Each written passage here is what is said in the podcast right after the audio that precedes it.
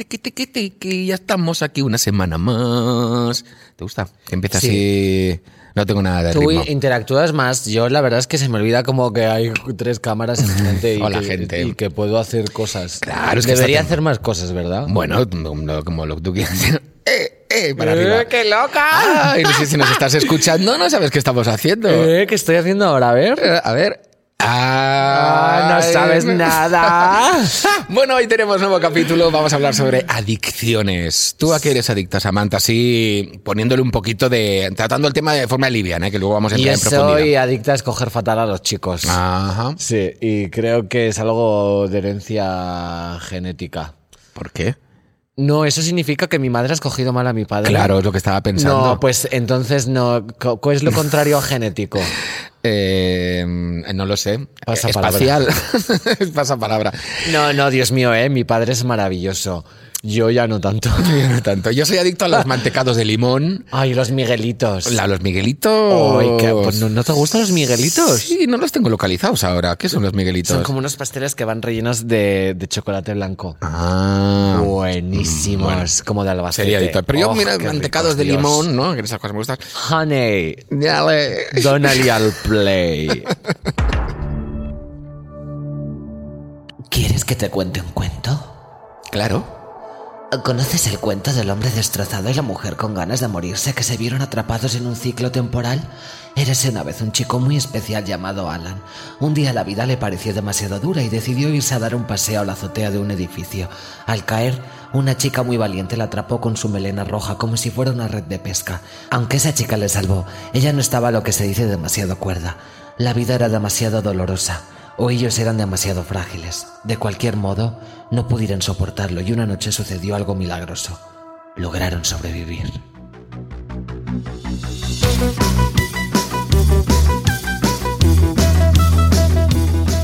Hoy recreamos el diálogo de Muñeca Rusa, una serie en la que la protagonista Nadia fallece la noche en la que cumple 36 años, ojo, y se ve obligada a revivir esa misma noche una y otra vez y otra vez y otra vez, así en modo repeat, modo bucle. Claro, y bueno, eh, además a mí me identifica mucho porque yo soy una matrushka, ya lo sabéis. Matrushka. El caso es que los fans más avispados dicen sobre ello que esto es una metáfora del ciclo vicioso de la adicción, porque revives el mismo día muchas veces y además ella se va, eh, se ve rodeada de amigos al principio, pero de repente como que empiezan a desaparecer, la empiezan a dejar de lado y cada vez su entorno se va volviendo más decadente y, y más deprimente sin que ella entienda muy bien por qué están sucediendo todas esas cosas, ¿no? Entonces, bueno... son los fans, eh? Quizás sea, quizás sea una metáfora. Ya, ah, yo me creo gusta, que, me gusta. que a veces la gente busca muchas metáforas, pero en realidad eh, yo, yo a mí me pasa mucho, sobre todo en los vídeos, como esto lo hiciste por esto, y es completamente mentira. Bueno. Pero es- tiene gracia, ¿sabes? Seguro que a nuestro invitado, como guionista, no por su parte como de director, bueno, de director también, pero como guionista le habrá pasado seguramente todo esto. No Tenemos creo.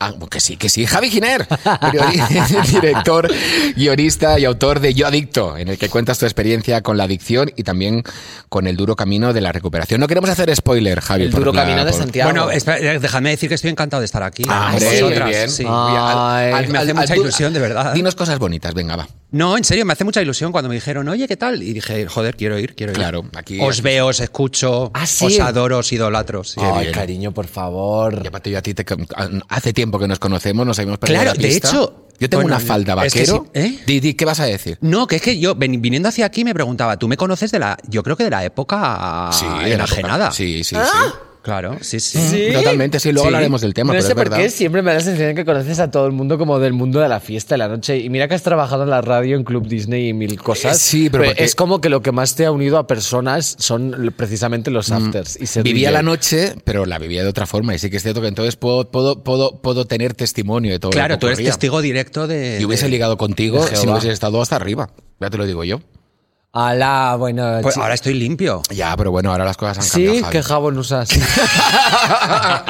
No, y yo tengo una falda vaquero de Carlos Díez, porque a ti te la Espera, vez. espera, es que espérate porque esto va a ser abuelo cebolletas. Sí, una aquí. falda vaquero. Claro, yo sí, de Carlos de. Carlos. Díez, que Sí. yo te la vi en un concierto de Fangoria, Claro, del extraño viaje, claro. y yo me la compré porque dije, Claro. qué bien me gusta esa una falda, es con tablas, Súper bonita. súper chula, llena de tachuelas, súper sí. chula, y yo me la compré porque te la vi en un concierto en una semana de de conciertos de Fangoria. O sea, eres Dulceida. Samantha, te puedes decir que tenemos muchas cosas que hablar, Javi y yo. Yo me voy si quieres. No, a mí, no, no, A, no a hace mí, a mí encantada, la verdad. Que digo que no queremos hacer spoiler de- Nada de del libro para que la gente Para que la gente lo compre sí. a tope. Pero ¿en qué momento decides compartir tú esta, esta experiencia? ¿Por qué te lanzas a escribir este libro? Ah, pu- Pues de, de hecho es, es bastante, o sea, es una, no, no hay, hay poca épica en la, en la decisión, quiero decir, o sea, un día me llama una persona que, con- bueno, el que se terminará convirtiendo en mi editor, un viernes además, yo literalmente estaba en casa en pijama y, y me manda un WhatsApp y me, Sergi Soliva y me dice, Javi, ¿podemos hablar y tal? Y me, me ofrece escribir un libro de no ficción que le gustaría, que bueno, pues que me sigue en redes, que sigue mi trabajo, bla, bla, bla.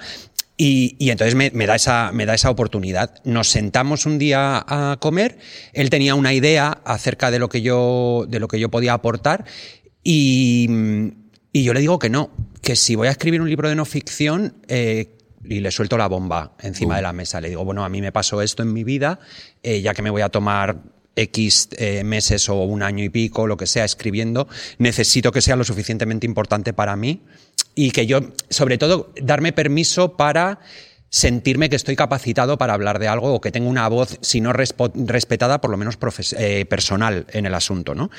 Y, y entonces es cuando nace la idea de, de escribir el libro. Eh, Sergi me apoya totalmente, me dice que adelante. Hay una, o sea, mm, tampoco quiero, quiero sonar en plan hippie cósmico de tal, pero hay una cosa que nos pasa a la, a la gente que o que superamos las adicciones o que superamos ciertos traumas o que, o que mm, vivimos situaciones de una crisis muy profunda en el que mm, es verdad que, llega un momento en el que sientes la necesidad de eh, dar lo que se te dio a ti. Quiero decir, o sea, de la misma manera en la que, en la que a mí en un momento dado en mi vida me ayudaron porque yo solo no podía, eh, hay una transmisión de ese testigo, ¿no? Y entonces es, es muy, o sea, no, no es, no es ni, ni vanidoso, ni, ni ególatra, ni nada, sino de una manera muy natural. eh, te nace la necesidad de, ayudar a la gente que está ahí fuera, ¿no? Porque tú sabes que existe gente ahí fuera que, que lo está pasando tan mal como lo pasaste tú. Claro, bueno, yo creo que eso es, es muy comprensible y muy habitual. O sea, todo el conocimiento siempre se va transmitiendo, sea intencionadamente o sea por un arrebato genuino. Pero, o sea, si tú sabes cómo curar el resfriado sin ir más lejos, pues se lo vas a decir a tu amiga. Eh, tu amiga, si tiene una hija, se lo va a explicar. Y Sí. así se van transmitiendo el conocimiento a través de generaciones. Entonces, también yo creo que cuando tienes una experiencia traumática, cuando tú has dicho, eh, eh, es muy catártico contárselo a la gente también y sobre todo en, en como decir, venga, pues yo he afrontado esto, mm, esta es mi experiencia. Ahí la tienes, es algo Claro, como- o sea, muy reconfortante. Hay, hay, sobre todo en, en esta, en la enfermedad adictiva, en las adicciones, hay, hay dos componentes muy profundos de vergüenza y de, y de culpa, ¿no? Porque uno de los grandes dramas es em, que, que- que tú no te reconoces en las cosas que haces, tú no eres- o sea, sabes que no eres esa persona y, y eres consciente del dolor que te estás provocando a ti mismo y por ende a todo tu alrededor, ¿no? Pero hay algo más, digamos que es más fuerte que tú, ¿no? que, que- entonces, una persona adicta es muy, es muy consciente del daño que se está provocando y que está provocando. Y eso hace que vivas sumido en culpa, en vergüenza, en aislamiento en, muchos, en muchas ocasiones, ¿no? Entonces, em, hay, hay una parte que es lo que tú estabas diciendo, Samantha, que es muy liberador eh, presentarse al mundo y decir, em, esta basura soy yo, ¿sabes? Y a partir de aquí, ¿qué, qué es lo que pasa, no? O, o- porque elimina la culpa y la vergüenza, ¿no? O sea, cuando, la- por ejemplo, ahora a mí me, me flipa que de repente, pues la gente en redes sociales y todo esto esté hablando de su ansiedad abiertamente, ¿no? O de, bueno, pues tengo pánico a ciertas cosas, o tengo porque al final eh, son experiencias comunes eh, a, a todos nosotros, ¿no? Y, y, y- y- compartirlas, eh, expresarlas, hablarlas, decir, hostia, a mí también me pasa, es muy sanador, ¿no?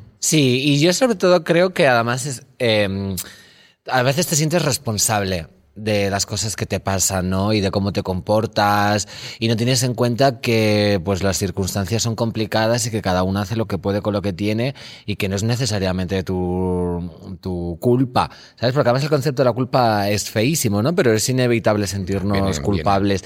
Y cuando tú cuentas algo así o lo hablas y ves que otra gente lo comparte, que otra gente tiene las mismas experiencias, te sientes aliviada porque de repente ves que tu caso no es aislado ni único, sino que es una experiencia común compartida. Entonces, claro, si mucha gente comete el error que tú misma creías que estabas cometiendo y del que tú te responsabilizabas única y exclusivamente, de repente te preguntas, joder, si mucha gente está ah, cometiendo el mismo error, a lo mejor es que la culpa no es de un individuo en concreto, sino que realmente hay un fenómeno o un patrón de conducta o una situación que podemos estar compartiendo más personas y que nos puede estar conduciendo actuar de esta manera.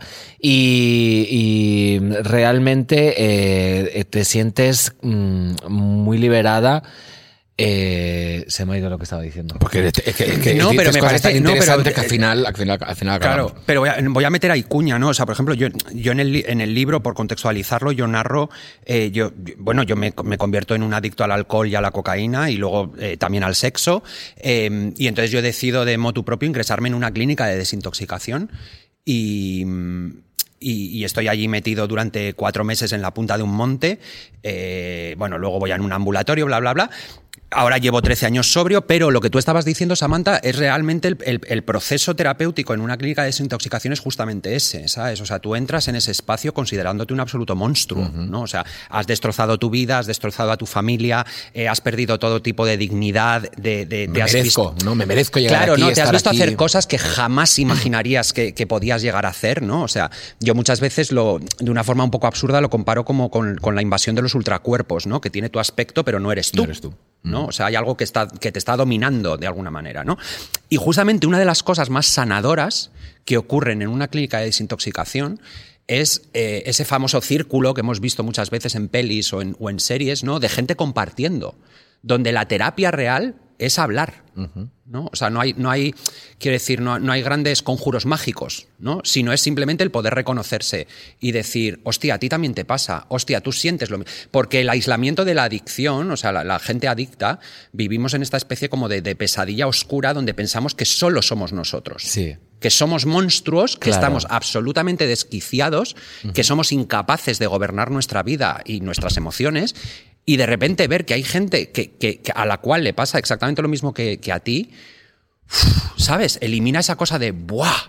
Claro, porque te, te quita la, la mochila y el peso lo, lo distribuyes, porque además cuando eres adicto de repente inevitablemente todo tu entorno eh, se va alejando, ves que se vuelve más hostil y, y cuando estás en, en ese punto yo creo que ni siquiera entiendes, porque a lo mejor te dan de lado ¿no? y no entiendes que realmente eh, te han brindado su ayuda, pero mm, tiene que salir de ti el querer cambiar o querer pasar por ese proceso y que los otros no pueden cargarse con tus mochilas. Pero eso en ese momento no lo entiendes porque tienes un estado de la mente que está alterado y eres incapaz de verlo. Entonces ves cómo la gente sigue su transcurso normal y tú como que te vas hundiendo Sí, en total, un lodazal. total, Y de repente dices, joder, el problema es mío total porque todo el mundo, todo mi entorno sigue igual intacto y yo, yo estoy cada vez más abajo. Y cuando ves que a otra gente le ha pasado la misma situación, dices, vale, ok, tengo un problema, pero el problema no es solo mi culpa ni mi responsabilidad, porque le ha pasado a más gente,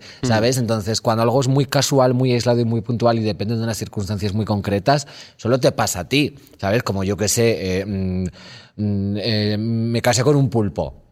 Sí, sí, ¿Sabes? No, no- total, no- total. no es una tendencia antropológica casarse con un pulpo. Entonces, en ese caso, pues tú es como algo particular tuyo, pero la adicción no lo es, porque hay que recordar que la, que la adicción es una enfermedad y es muy liberador, sobre todo, de permitirse no tener el control, porque yo creo que la sociedad y la humanidad está obsesionada, y es natural y comprensible, con tener el control siempre de la situación, de, de su vida, de sus sentimientos, de sus sí, emociones. Bueno, de hecho, una de las cosas, por ejemplo, que aprendes a gestionar es justamente esa, es, es la incertidumbre. O sea, Claro. muchos, de- muchos adictos no sabemos. O sea, hay una cosa, por ejemplo, que define a un adicto por, por defi- o sea, definición absoluta, ¿no? Y es una baja tolerancia a la frustración. Y esa, esa frustración tiene mil formas. Una de ellas es la incertidumbre, ¿no? El no saber, el no tenerlo todo atado, ¿no? Esta especie como de control freak. Hay una parte en la recuperación en la que justamente, aparte de aceptar qué es lo que ha ocurrido y que no es victimizarse, ¿eh? no es, ay, pobre de mí, que ma-". no, no, sino simplemente aceptar que no has podido hacerlo mejor o que no has sabido hacerlo mejor. Eh, hay, hay otra parte que es justamente esa, es soltar el control y decir, no tengo control sobre esto, necesito ayuda. Mira, el, el otro día vi eh, estaba en un bolo y había un grupo de, de- de tías eh, y tíos borrachos. Y había una muy racional, que seguro que era Virgo, que estaba estresadísima porque un amigo suyo se había ido de pedo y no lo encontraban y, y tenían que ir a un concierto y llegaban tarde y tenían que coger el taxi. Y el resto de sus amigos estaban borrachos, todos compartiendo el pedo, cada uno desmelenado, uno hablando, el otro haciéndose eh, un cigarrillo de la risa. Y, de- y estaba súper estresada y le dije, mira, no puedes controlar esta situación, pues únete al descontrol y de repente vas a sentir como que ya no tienes que lidiar con esto Y no y que podemos. formas parte del caos, porque a veces aceptar que, el- que hay caos y que hay descontrol te libera, porque no, no Total, podemos controlar total, pero cosas. total, pues, totalmente. Pues, mm, yo, yo soy esa amiga, o sea, yo soy esa chica y me pasa siempre. A mí Yo, las eh. borracheras se me van por al final no controlar, sino velar por la seguridad de mis amigos y amigas con lo que. Y se me va. Y no soy capaz de ponerme en el otro lado, de decir, venga, da igual todo, y si uno se pierde, y si no llegamos a no sé qué. No, al final me llega y se me va todo el, todo, todo el alcohol y todo lo que he podido beber, y me da mucha rabia, pero me ha pasado de siempre también. Es una, esa, esa, esa postura que te pones. Es que luego, claro, o sea, a ver, no sé si luego hablaremos más adelante y tal, pero, pero mm, o sea, en toda esta introducción que estamos haciendo y todo eso, eh, eh, también es que el sistema. ¿No? Ya. O sea, que ya podemos, eh, quiero decir, o sea, ya podemos extrapolar, ¿no? El tema de eh, del hecho de vivir en una sociedad adictiva.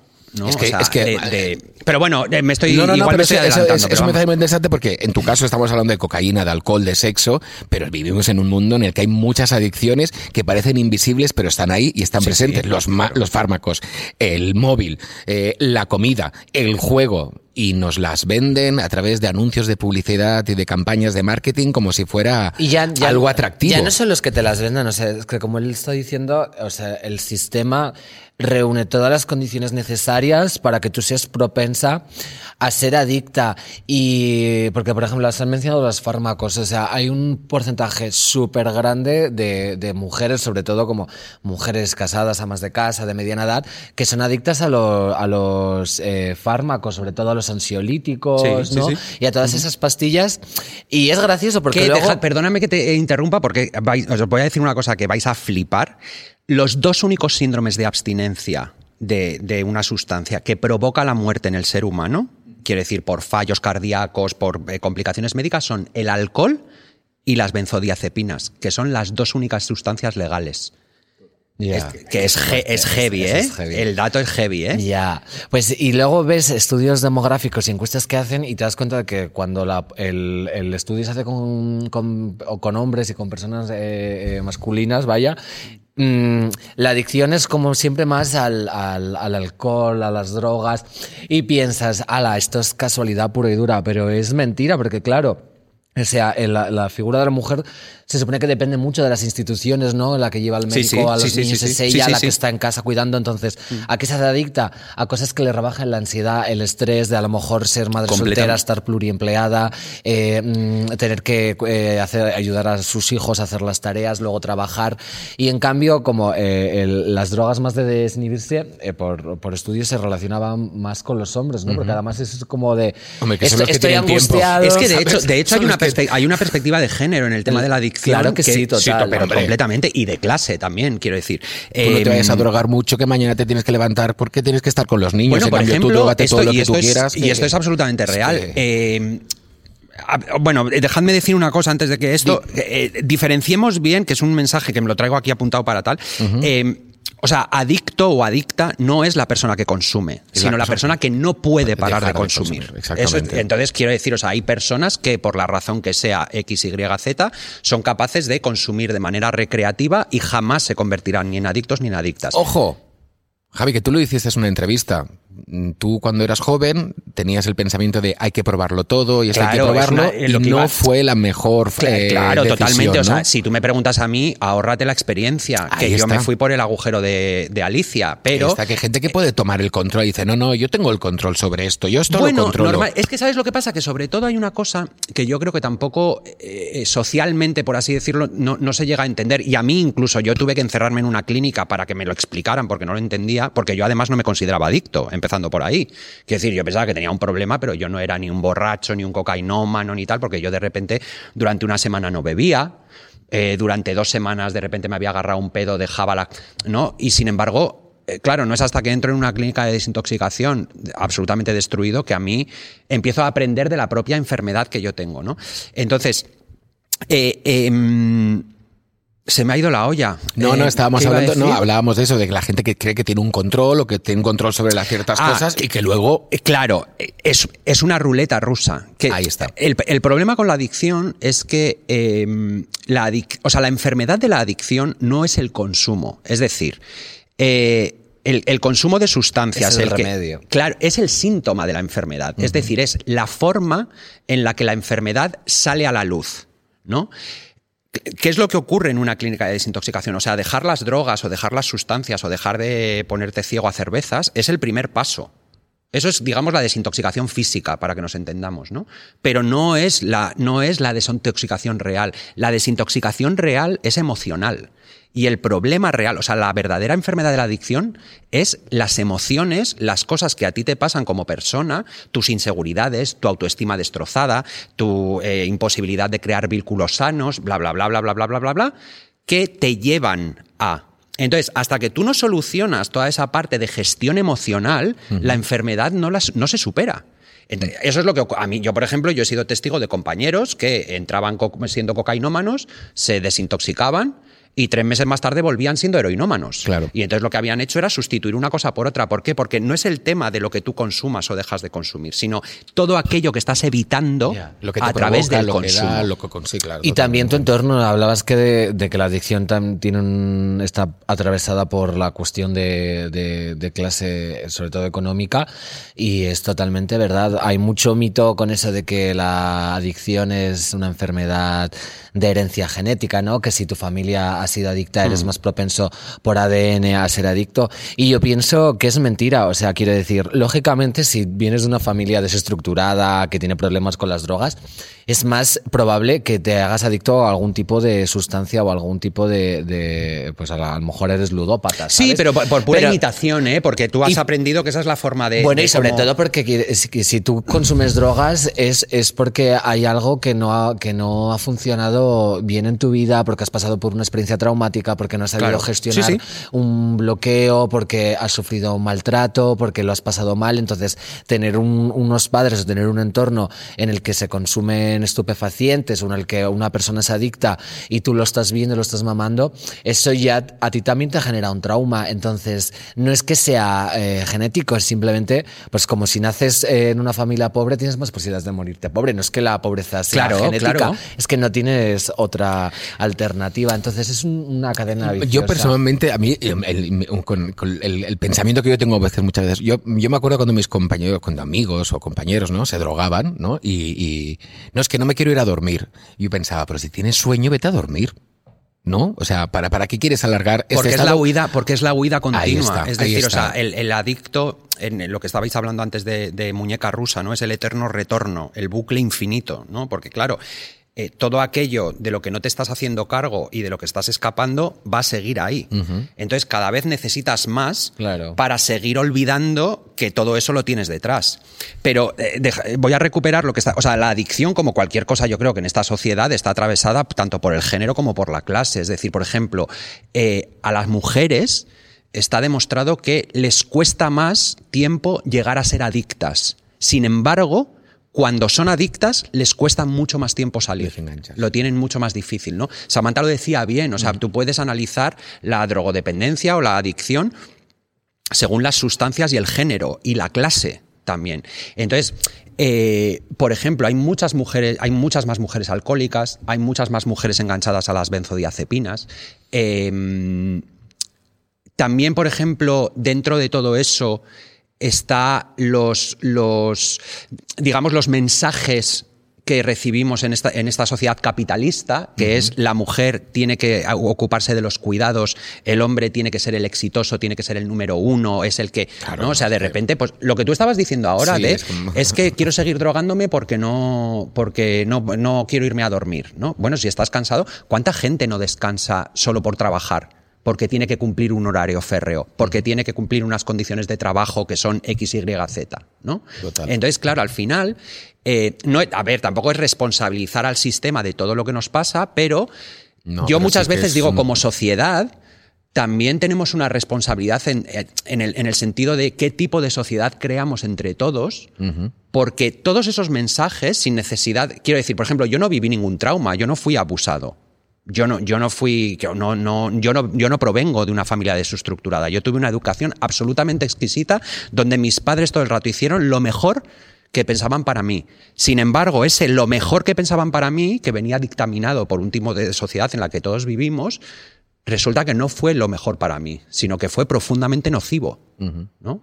Incluso cuando muchos padres intentan hacerlo lo mejor posible, los resultados son catastróficos. Porque yo, por ejemplo, vivía bajo unas exigencias de ser el primero, ser el mejor, ser un genio, demostrar al mundo lo que vales, eh, tal, que a mí, me, a mí me sepultaron, me sepultaron. Y de repente toda esa mochila tuve que aprender a quitármela. Mm y a desinhibirte un poco, me, ¿no? Estoy súper intenso, ¿no? No, no, no, no, A no, ver, a ver, es que el tema no es como para frivolizar Pero mira, tampoco. Cosas, es que yo, capaz, yo creo que aparte ese es un tema. Hoy yo creo que es el típico tema eh, que tratamos en Sigues ahí, que eh, está al 100% en el lado del que nos está escuchando. Porque el que nos estará escuchando puede que se vea identificado al 100% con lo que te ha pasado a ti. O puede ser que en esté en el otro lado, exactamente. Bueno, es que en el fíjate, de por cómo ejemplo, ayudar. eh, yo, cómo yo, te, te- yo te escuché a ti, Samantha, cuando estuviste en, en la cadena SER que hablabas de... ¿Se pueden decir otros sitios? Sí, ¿no? Ah, vale. Ningún problema. De salud mental con de salud mental que hablabas y que hablabas con, con del tema de la gestión emocional en los colegios que nos enseñasen no sé qué no sé cuántos y tal que claro que a mí eso, eso me parece básico básico y fundamental. O sea queréis aprender geografía matemática los ríos de España de puta madre aprendedlos todos pero que alguien nos hable de las emociones. O sea yo recibí una educación exquisita y no fue hasta que me metí en un centro de desintoxicación así que me empezaron a hablar de... que yo supe identificar qué es lo que me estaba pasando y qué es lo que estaba sintiendo, porque no tenía ni puta idea hasta ese momento, ni puta idea. ¿Qué es lo que ocurre? Que tú, por ejemplo, ahora ves lo que ha pasado con, con el COVID y, claro, yo... Por ejemplo, el- ese, ese encierro, el, el- el confinamiento para mí fue una especie como de segunda llegada a la clínica, ¿no? Porque claro, lo que, lo que ocurre en una clínica es tú entras, ¿no? Y tú te has pasado la vida así enajenada, corriendo, ah, no, no, esto no, esto no, esto no, que me persiguen, ¿no? Y entonces, claro, en una clínica te quitan todo. Todo estímulo, O sea, ¿no? Todo. No hay televisión, no hay móvil, no hay. O sea, estás tú en un monte con 50 yonkis más hablando de tus problemas. Y no hay forma de salir de. Quiero decir, o sea, no te permiten escapar de ninguna manera. Eh, ¿De qué no escapas? De ti mismo. ¿No? Entonces, claro, hay un momento que yo le llamo la salida del Kraken, ¿no? En el que toda esa mierda que has ido acumulando, de la que no te estabas responsabilizando, de que no querías ni ver. Yo tengo compañeros que no eran capaces de mirarse al espejo. Literal. Claro. Literal. Entonces, claro, eso empieza a salir. Y esa mierda es normalmente son emociones. Son, son todas emociones. Y son movidas que has ido arrastrando durante mucho tiempo. Entonces, ¿qué ocurrió en el confinamiento? Por ejemplo, em, los comportamientos adictivos se han disparado desde la pandemia. ¿Por qué? Porque ha habido mucha gente que en el confinamiento se ha quedado encerrada en su casa durante dos meses Y no les ha querido más claro. cojones que mirarse al espejo. Y lo que han visto no les ha interesado y les ha preocupado profundamente. Y se han querido esconder. Y, se han, querido metido. esconder y, se han, y han querido huir y salir corriendo. Y eso lo he vivido yo en primera persona. De mirarte al espejo y decir, eres un monstruo. Y hasta que no rebobines y te empieces a hacer cargo de tus sentimientos, de cómo te vinculas, de cómo estás en el mundo, ese monstruo no va a desaparecer. Y eso le ha pasado a muchísima gente, a muchísima, muchísima gente. Ya, la gestión de las emociones es muy importante y no solo para las personas que viven en, primera instancia la adicción, ¿no? Y que se convierten en protagonistas esas historias eh, tan escalofriantes que cuentas, porque en, realidad son, abrumadoras. Sino tan- también es importante que la gente que está en ese entorno y que son familiares, amigos o personas cercanas a, a estas personas eh, sepan gestionar las emociones, porque es muy difícil tener eh, un familiar, una amiga que, que sea adicta, que es alcohólica, que está teniendo comportamientos que ves que pierde el control, que incluso pone en riesgo su propia vida, y tú intentar ayudarla, pero saber que y ver cómo no puedes tirar más del carro, que no puedes ir más allá, que por mucho que lo intentas no te hace caso, que no sigue tus consejos, que no se cuida, y tú estar cuidándola y decir, o sea, o paro de cuidarla y, y la dejo y le doy un ultimátum, o es que me va a pasar factura a mí, porque realmente tampoco es responsabilidad de tu entorno y de las personas que te quieren no cuidarte, está bien que te cuiden, pero solucionar tus problemas es algo que solo eh, puedes hacer tú. De hecho, hay una cosa muy salvaje de esta enfermedad que es, que es verdaderamente desoladora, que es que eh, no se puede ayudar a una persona que no quiere ayudarse. Exacto. Y eso es, o sea, eso es una regla de oro. Quiero decir, yo, yo en el libro, por ejemplo, cuento, es un mini spoiler, pero da lo mismo. Yo en la clínica me hago muy, muy, muy amigo, por probablemente la, la primera amistad íntima real eh, que yo tengo en mi vida de un, de un chico heterosexual que en, el, que en el libro se llama Sergi, que nos llamaban Zipizape porque estábamos todo el día juntos eh, allí en la clínica y tal.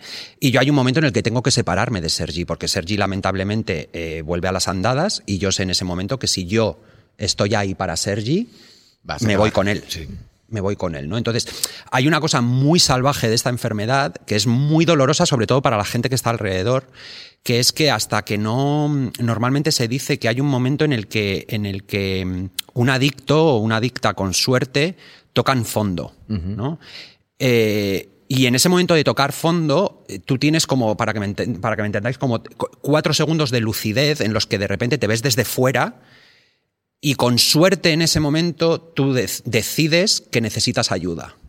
¿no? Y pides ayuda. Y sales fuera y pides ayuda. Y es, es- esa especie de muelle de pedir ayuda es el primer paso inapelable para salir de esto. Mientras tú no des ese paso y tú no seas consciente de que hay un gran problema del que no te puedes hacer cargo porque no eres capaz, porque no sabes cómo.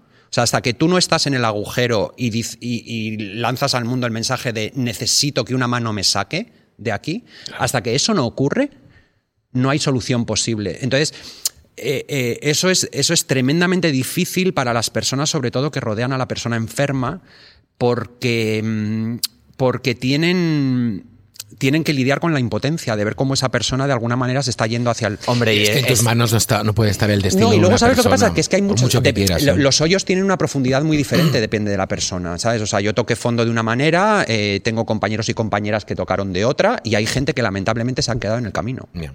Que se han quedado en el camino. Claro, es que es muy frustrante ver cómo eh, alguien puede hacer algo peligroso contra su propia integridad física si tú no estás pendiente, pero al mismo tiempo saber que estar pendiente te, te- o sea, te- que te está dejando cao. Ojo, que tú tienes tus propias cargas también. Claro, o sea, yo normalmente, por ejemplo, cuando, cuando gente me pregunta y dice, pero ¿cómo le ayudo? ¿Cómo le ayudo? Y tal, no sé qué. Yo siempre digo, a ver, eh, eh, estate ahí, estate ahí hasta que no puedas estar más. O sea, intenta que esa persona entienda o, o hacerle comprender que eh, o darle la opinión de que tiene un problema o que piensas que... Claro, hay un punto también que es muy complicado, igual que con la gestión emocional, ¿no? Como de las adicciones o de las emociones, no hablamos abiertamente en esta sociedad, la gente no tiene ni puta idea de lo que es ser un adicto, ¿no? Entonces, claro, es, es- no- nos es muy complicado identificarla. O sea, por ejemplo, a mí nadie me decía que yo era alcohólico. Nadie. Que no estoy responsabilizando a la gente de que me tuviesen que decir nada, ¿no? A mí se me decía que yo tenía mal beber, que se me iba la pinza. Claro, te pone gente- muy pesado. es Claro, tal, te pones muy baboso, no sé qué. Uh, ayer cómo te pasaste y tal. Ah, llevas, anda, que menuda. ma-". Claro, nadie me. ¿Por qué? Porque como vivimos también de etiquetas y de lugares comunes, Ahí hasta que. No sé cómo decirte, ¿no? Si, Sí, no, si no, de repente claro. yo aquí me estuviese. Si esto en vez de café fuese vodka. ¿Cómo es el Javi, eh, por la Claro, mañana? podríais pensar, uy, a las 11 de la mañana esta bebiendo vodka, igual tiene un problemita, ¿no? Claro, pero eso es una cosa extrema, que yo de repente me sienta aquí pedo perdido eh, eh, con un bot. Claro, pero antes de llegar a, es- a esa etapa de alcoholismo tan flagrante, hay muchas etapas previas en las que también eres alcohólico. Y, y- y- y, Javi, pasada la tormenta, eh, cuando ya empiezas a tener el control, ¿no? Y, y puedes reflexionar sobre lo que ha pasado, lo que ha dejado pasar, etc, etc. ¿Cuántas frases de mierda has tenido que tragarte? De gente, eh, no te quiero poner, no quiero decir alguna porque a lo mejor me equivoco, pero cosas que dices, No, pero esto dilas, no me dilas. ayuda, ¿no? Lo típico de, eh, vete una caña ahora, que ya estás mejor. No, es que sabes lo que pasa, que también, fíjate, o hablando esto, también. Esto se arregla pero, dos ah, días. Claro, hablando. Es que estás triste. Eso, ¿no? Hablando también del sistema en el que vivimos y tal. Por ejemplo, eh, no, o sea, gente que de repente me dice, eh, ¿cuánto tiempo se tarda? Es que no lo sé. Es que hay gente que tarda tres años, hay gente que tarda 19, ¿no? O sea, esta cosa de la gratificación instantánea y el resultado inmediato, ¿no? Esa cosa, por ejemplo, es un pensamiento súper adictivo. ¿No? O sea, todos los que entramos en una clínica entramos para dos o tres semanas y de repente nos salimos en cinco meses. Sí. ¿no? Entonces, eh, esta cosa de eh, ¿por qué no bebes? ¿Y a ti qué cojones te importa por qué no bebo? Pues no bebo porque no bebo. Ya. ¿Sabes? O sea, ¿por qué tengo que participar de ciertos ritos sociales en los que igual a mí no me apetece participar, pero ni siquiera porque haya tenido porque haya pasado por una clínica de desintoxicación, sino porque simplemente no me No, gusta esto no me beber y lo que me gusta es beber Aquarius, ¿sabes? Entonces, em, es como, para que todo el mundo me entienda, es como lo de estoy súper deprimida. Ay, chica, relájate, ¿eh? sé feliz. Claro. No, no te preocupes. No, o sea, hay, hay poca Empatía. empatía y sobre todo hay poca comprensión de cómo funcionan las emociones, que a mí es una cosa que me sorprende muchísimo, porque al final, más allá de eh, etiquetas, eh, no sé, eh, el trabajo que cada uno de nosotros hacemos en nuestra vida, las parejas que tenemos, no sé qué, al final somos seres que nos estamos venga a relacionar y de lo que menos sabemos es de cómo hacerlo. ¿No? Entonces, de una manera sana, ¿eh? de una manera saludable. A mí eso me deja, me deja muy perplejo, muy perplejo. Oye, y ya casi para terminar, que a mí hay una cosa que me interesa mucho. Ya, eh, ¿Cuánta gente ha vuelto a tu me da vida? La sensación de que llevamos minutos. Sí, ya, pero bueno, porque aquí Es vamos. aquí- Cuando se está a gusto. Cuando se está a gusto. Javi. Venga, vamos a quitarnos la chaqueta. ¿Cuánta, Furras. ¿Cuánta gente ha vuelto a tu vida? ¿Sabes lo que te quiero decir? ¿no? Jo, pues gente mira, que te dejó en el camino porque dijo, lo siento, yo no puedo con esto, y que luego supongo que se enteraron que pues un tra- hay gente, hay mucha, mira, hay mucha gente que yo dejé atrás. eh, conscientemente, pero no de una manera en plan vengativa de, uy, no me vienes bien, sino porque tú, el propio proceso de salir de todo esto te cambia como persona. O sea, te cambia inevitablemente. Sí, ya no tienes como nada que Eh, ver. Claro, hay ni- ciertas cosas que de repente no te ves ahí, ¿sabes? Y, y de una manera natural también la vida te va llevando por otros caminos y sobre todo las, la, la gente que va apareciendo en tu vida. eh, de manera casi diría que psicomágica. Sabía nueva, total. Bueno, no, de- pero de repente son, son personas, o sea, claro, cuando tú cambias, todo a tu alrededor cambia. ¿No? Entonces, de repente son personas con las que te vinculas de otra manera, que te satisfacen de otra manera, que de repente encuentras un calorcito que igual te faltaba antes, que no sabías, ¿no? Entonces, eh, es verdad que, por ejemplo, ha habido mucha gente que me ha escrito eh, a raíz del libro que, pues como tú, por ejemplo, que vivisteis la etapa enajenada, ¿no? O sea, el, el primer capítulo del libro, que es donde básicamente cuento mi descenso a los infiernos, por llamarlo de alguna manera. em, que, que- que me han escrito muy emocionados y, y pidiéndome casi, bueno, pidiéndome disculpas porque no, no se dieron cuenta de lo que me pasaba, ¿no? Que evidentemente yo les digo a esas personas, no tenéis que pedirme disculpas absolutamente de nada, porque el primero que no se daba cuenta era yo. Y probablemente si me lo hubiese señalado, también tampoco hubiese querido aceptarlo, ¿no?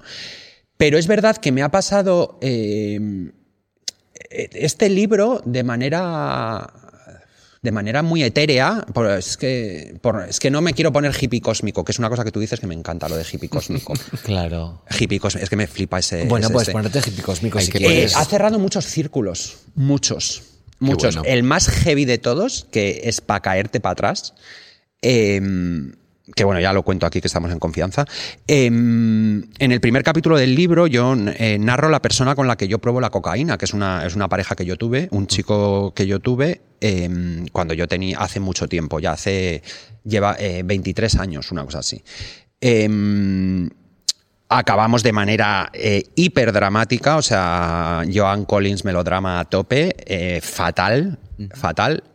No habíamos hablado en 23 años, que se dice pronto. Y de repente un día le salió un anuncio de mi libro en Twitter. Él vive en Estados Unidos, ¿eh? O sea, no, ni siquiera vivimos y tal. Y me escribió un privado de Twitter. Y 23 años más tarde nos hicimos un FaceTime, nos, nos volvimos a ver. Es que 23 años se dice muy pronto, Es que ¿eh? es que es fuerte. mucho, ¿eh? Ya, O sea, yo no es- llevo tanto tiempo existiendo. Claro, por eso, no, no, sí, por eso, por eso. no, no, Literalmente, sí, es que, verdad. Que no, no, sí, por eso he hecho el, el este, porque, verdad. porque No estaba llevo intentando. tanto que- tiempo en el- en el Claro, universo. Estaba intentando que pesase No, no, no, el no, esto. no, pero es verdad. Claro. O sea, eh, llevas una Samantha Hudson de, de, para que una Samantha, no, no, una Samantha Hudson sin hablar, ni verle, ni. Y además es esa, esa persona que además, como no se, no- nunca se cerraron ciertas heridas, Claro, cicatrices que ha sido pendiente. presente en mi terapia continua y tal, y se ha convertido en una especie como de demonio en tu vida, ¿no? Una presencia fantasmal que, que empapa todo. Pues de repente eh, hicimos un Skype hace nada, cuatro meses, una cosa así, eh, a raíz, ya, ya os digo, a raíz de la, de la- que de repente le apareció en Twitter el libro, eh, y nos perdonamos y nos perdonamos y de repente ese demonio dejó, dejó de existir. Ujú. Cariño, es que viene a lo que viene acaba. Y Eh, a me, ver, me parece muy sanador. Para que veas lo que hace no, no, Twitter, eh, ¿eh? pa- no, no, para, para que luego digan que las redes sociales son malas. Ojo, y, y- y- y, mira, vamos a hacer una cosa, ¿te parece? Vamos a proponerle a Karen, nosotros al final siempre tenemos un juego, pero me parece tan interesante lo que hemos estado hablando hoy que vamos a mandar el juego un poquito a tomar por sacos, ¿parece? Sí, No sé, lo que, Sí. a ver, sois Pues vos- venga, vosotras sois Karen, las ¿tú qué dices? ¿Quién es Karen? Sí, Karen de Wisconsin es la que monta todo este tinglado, Ah, la que vale. viene a las 7 de la mañana a montar las pantallas, ha hecho la mesa. Está hablando Karen. ¿Está hablando Karen? Que estás despedida. No me despidas aún, Karen, que hay mucha cosa. que- Di que sí, cariño, despida este parguela de los... no, no. Que, yo que lo que te ¿Qué? quería preguntar, que quiero preguntar una cosa más a Vale. Javi. Venga, va, la última que te pregunto. Habrás recibido muchos mensajes después de haber escrito el libro. Qué valiente, qué, qué fuerte, no sé. ¿Cuál es el que más, con el que más te has sentido identificado? Porque supongo que valiente te lo habrán dicho en estos últimos 10 años. Sí, todo el mundo dice que, mm, que es muy valiente el libro. que ¿Cuál te ha llegado más? ¿Qué mensaje has dicho? Este sabe identificar perfectamente lo que ha pasado aquí. Eh, a ver, y no es falsa modestia, y no quiero que se entienda así en plan de no, tal. no sé".